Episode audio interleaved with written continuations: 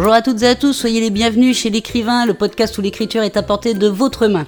Je suis Maude et comme chaque semaine, je réponds à une question que vous m'avez posée sur les réseaux sociaux et qui concerne l'écriture. Cette semaine, je réponds à la question de l'apport59 qui, sur Instagram, me demandait peut-on mélanger lieu fictif et lieu réel Je vais vous dire, oui, on peut mélanger effectivement un lieu fictif et un lieu réel. Vous pouvez, par exemple, si vous prenez euh, une scène qui se passe dans une ville connue, comme Paris, euh, vous allez pouvoir décrire la rue, vous allez pouvoir nommer la rue, mais si ça se passe dans un appartement de cette rue, il va peut-être vous être difficile de décrire précisément comment est l'appartement en question.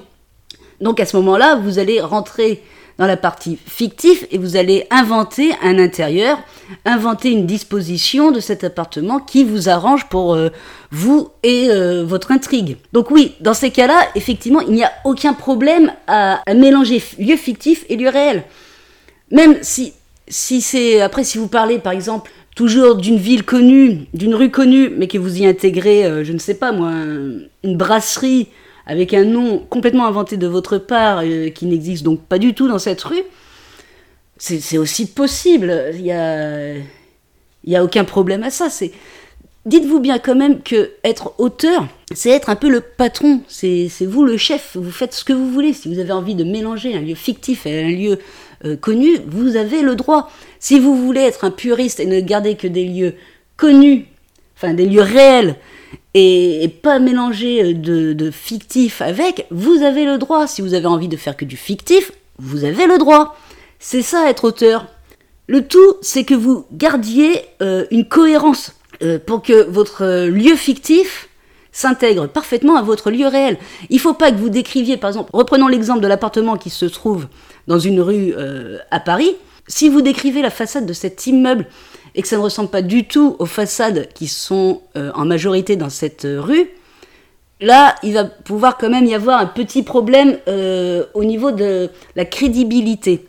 Ensuite, si vous décorez, enfin si vous agencez votre appartement plutôt d'une façon, je ne sais pas moi, qui pourrait se faire plus dans d'autres pays que sur Paris, effectivement, ça peut aussi vous faire perdre en crédibilité.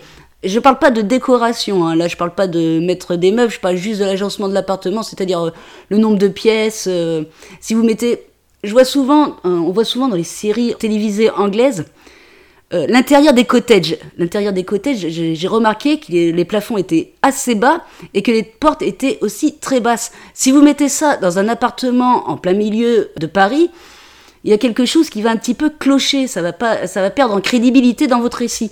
Donc essayez même si vous inventez complètement euh, votre lieu fictif hein, euh, et que vous l'intégrez dans un lieu réel, essayez juste de garder toute crédibilité. Soyez le plus proche d'une réalité, même si ce lieu n'existe pas.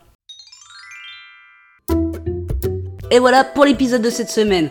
N'hésitez pas à vous abonner à ce podcast ou à ma chaîne YouTube si vous voulez suivre les nouveautés qui y sont publiées. Et moi, je vous donne rendez-vous la semaine prochaine avec une nouvelle question. En attendant, bonne écriture à toutes et à tous et prenez soin de vous.